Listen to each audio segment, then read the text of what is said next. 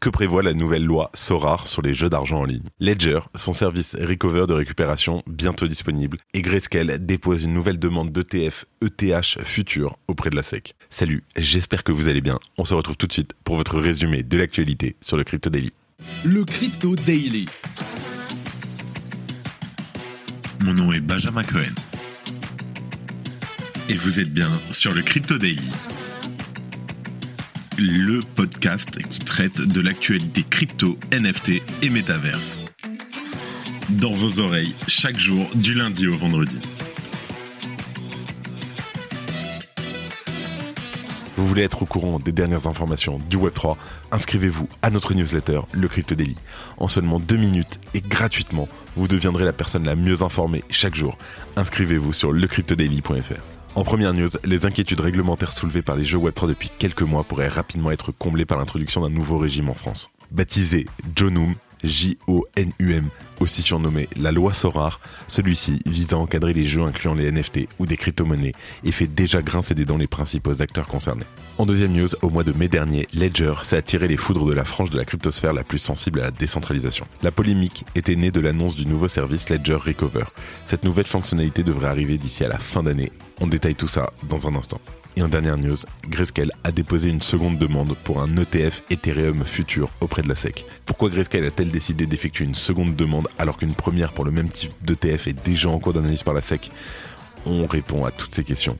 Mais avant tout ça, et comme d'habitude, le coin du marché. Here comes the money. Here we go. Donc on a une journée plutôt rouge dans l'ensemble. On a un Bitcoin en légère baisse de 1% qui repasse en dessous des 27 000 dollars. L'Ethereum pareil moins 1% à 1620 dollars. Le BNB moins 2% à 213 dollars. Le XRP qui suit la tendance. Le Dogecoin en légère hausse. Cardano moins 1,3%. On a un sol qui est repassé sous la barre des 20 dollars. Et le Toncoin qui est à moins 8% en 24 heures à 2,35 dollars. C'est normal, c'est une petite respiration après la hausse phénoménale de la semaine dernière. Mention honorable au jeton IMX, le Immutable, qui fait plus 26% en 24 heures. Alors, en première news, que prévoit la loi SORAR sur les jeux d'argent? Alors, le projet de loi SREN visant à sécuriser l'espace numérique en France, adopté au Sénat le 5 juillet dernier, est actuellement en cours d'examination à l'Assemblée nationale. Le projet prévoit la possibilité d'introduire un nouveau régime applicable aux jeux reposant sur les technologies des NFT et des crypto-monnaies. Baptisé Jonum, J-O-N-U-M, pour jeu à objet numérique monétisable, celui-ci vise à combler le vide réglementaire dans lequel les jeux Web3 évoluent actuellement. Comme prévu initialement, les jeux Web3 vont continuer d'être séparés des jeux d'argent et de hasard. Le cadre réglementaire pour ces derniers repose actuellement sur trois critères cumulatifs. Le sacrifice financier, le hasard et l'espérance de gain, qui semblent inadaptés aux nouvelles pratiques du Web3. Par exemple, imaginons un jeu Web3 dont l'accès est conditionné par la détention d'un NFT est-ce considéré comme un sacrifice financier, sachant que le NFT n'est pas réellement une mise que l'on peut perdre puisqu'il est revendu par la suite?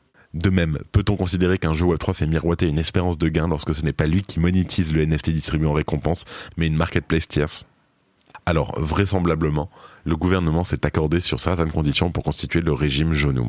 Celui-ci devrait donc permettre d'exclure certains jeux Web3 du cadre réglementaire de prohibition des jeux d'argent et de hasard. Pour faire court, les entreprises émettrices de ces jeux devront s'enregistrer auprès de l'autorité nationale des jeux, l'ANJ, afin d'être inscrites sur une liste blanche. Elles devront également respecter des obligations communes telles que la protection des mineurs, la transparence ou encore la lutte contre l'addiction des joueurs. Alors que l'Assemblée nationale examine actuellement ces textes, les principaux acteurs du secteur des casinos se sont insurgés de ne pas avoir été invités aux discussions. Les syndicats déplorent notamment que tous les acteurs nationaux du secteur des jeux d'argent aient participé aux échanges à l'exception des casinos traditionnels. Concernant le Web3 et à l'instar de Sorar qui fut le premier à initier le mouvement en novembre 2022, ils sont invités à accentuer la prévention et à proposer des alternatives gratuites. Si tu aimes le daily, une note et un commentaire nous aident énormément. Aussi, si tu ne veux rien rater de l'actualité, abonne-toi. En deuxième news, on parle du fameux et un peu dystopique Ledger Recover. Alors, il y a quelques mois, les équipes de Ledger se sont faites alpaguer par les plus cypherpunk membres de la communauté crypto. L'annonce du service Ledger Recover semblait en effet aller à l'encontre directe du principe de totale possession et souveraineté d'un individu sur ses cryptos. Le but de Ledger Recover est en effet d'aider les utilisateurs à récupérer cette fameuse clé privée en cas de perte ou d'oubli, en confiant une copie fragmentée de celle-ci à des acteurs tierces. On a beaucoup parlé pendant l'histoire. En l'occurrence, la seed phrase est partagée en trois parties, dont chacune est confiée à la garde de Ledger, CoinCover et Escrotech. Et d'ailleurs, si vous voulez en savoir plus, on en a beaucoup parlé dans l'interview qu'on a fait avec Charles Guillemet, le CTO de Ledger. Bien entendu, je vous mets le lien en description. Le PDG de Ledger, Pascal Gauthier, explique avoir été chahuté au sujet de cette fonctionnalité. Pour calmer la controverse, le lancement effectif de Ledger Recover a été repoussé pour répondre aux préoccupations de sécurité des utilisateurs. Certains voulaient par exemple avoir des garanties que les trois parties de la clé privée ne pourraient pas être obtenues par un gouvernement. Et Pascal Gauthier considère que les 24 mots sont le gros problème de l'autodétention. Il ajoute, je cite, L'autodiscipline ne pourra jamais s'étendre si les prochains 100 millions d'utilisateurs doivent sauvegarder leurs 24 mots quelque part. Nous devons donc disposer de mécanismes comme Ledger Recover pour le faire, sinon il n'y aura pas d'adoption de masse. Alors, le dirigeant de Ledger promet ainsi que Recover sera bel et bien mis à disposition des utilisateurs souhaitant cette sauvegarde avant la fin de l'année. On vous tient au courant. Merci d'écouter le Crypto Daily. En dernière news, on parle de Grayscale qui a déposé une nouvelle demande d'ETF, ETH, futur, auprès de la SEC. Je vous explique. Grayscale Investment, le gestionnaire d'actifs crypto, a déposé une demande pour un nouveau fonds négocié en bourse qui suit les contrats à terme sur l'Ethereum. Cette nouvelle intervient quelques semaines seulement après que Grayscale ait remporté une victoire sur la SEC dans sa demande de création d'un ETF Bitcoin.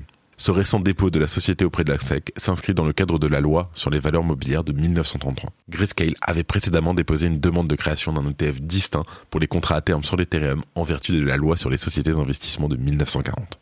La distinction est notable dans la mesure où la SEC a déjà approuvé des ETF à terme sur le Bitcoin enregistrés sous les deux lois. En règle générale, les demandes d'ETF Bitcoin Spot sont effectuées conformément à la loi de 1933. La loi de 1940, elle, s'adresse davantage aux ETF basés sur les titres. Et il est fort probable que Grayscale souhaite simplement maximiser ses chances d'avoir au moins une demande acceptée par le régulateur. Alors qu'une douzaine de gestionnaires d'actifs ont déjà déposé des demandes pour des ETF Ether à terme sous la loi de 1940, HDEX a été la première société à glisser une demande pour un ETF de ce type sous la loi de 1933. Donc Grayscale pourrait ainsi prendre une mesure de précaution pour éviter de prendre du retard dans l'éventualité où l'ETF de HDEX serait approuvé. Donc Grayscale souhaite sûrement profiter de l'élan amené par sa récente victoire face à la SEC. Selon le Wall Street Journal, un panel de juges a déclaré à ce sujet que Grayscale avait réussi à démontrer que sa demande d'ETF Bitcoin au comptant était matériellement similaire aux demandes d'ETF Bitcoin futures déjà approuvées sur le marché. Pour rappel, ETF Bitcoin au comptant, c'est des ETF Bitcoin Spot, c'est la même chose. Et avant de terminer, comme d'habitude, les actualités en bref avec notre partenaire Bean Crypto. Pit Network dévoile sa mise à jour Perseus. Elle améliorera notamment la rapidité de transaction et réduira leur coût de 50 à 80%. Pour ceux qui veulent en savoir plus sur le nouvel oracle qu'est Network, je vous invite à regarder le petit dossier qu'on a fait dessus sur Twitter. Je vous mets le lien en description. Binance veut relancer les futurs en France avec une plateforme distincte. Suite à un retrait obligatoire au printemps 2020, Binance travaille assidûment pour obtenir les approbations nécessaires de l'autorité des marchés financiers. En revanche, malgré la volonté d'un retour rapide sur le marché français, les enquêtes en cours aux États-Unis pourraient retarder le retour des futurs en France.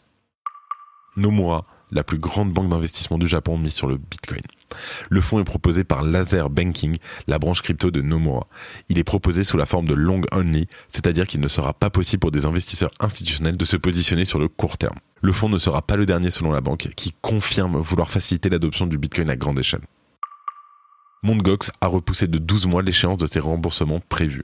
Pour rappel, Mt. a été piraté en 2014, ce qui a entraîné le vol de 850 000 bitcoins d'une valeur de près de 23 milliards de dollars sur la base des prix actuels. Alors que la date limite de remboursement des créanciers était fixée au 31 octobre 2023, cette dernière a été repoussée au 31 octobre 2024. C'est la fin de ce résumé de l'actualité du jour sur le Crypto Daily. Évidemment, pensez à vous abonner pour ne pas rater le suivant, quelle que soit d'ailleurs l'application que vous utilisez pour m'écouter. Rendez-vous aussi sur Twitter et LinkedIn pour d'autres contenus d'actualité exclusifs. Je crois que j'ai tout dit, faites attention à vous, et moi je vous dis à demain.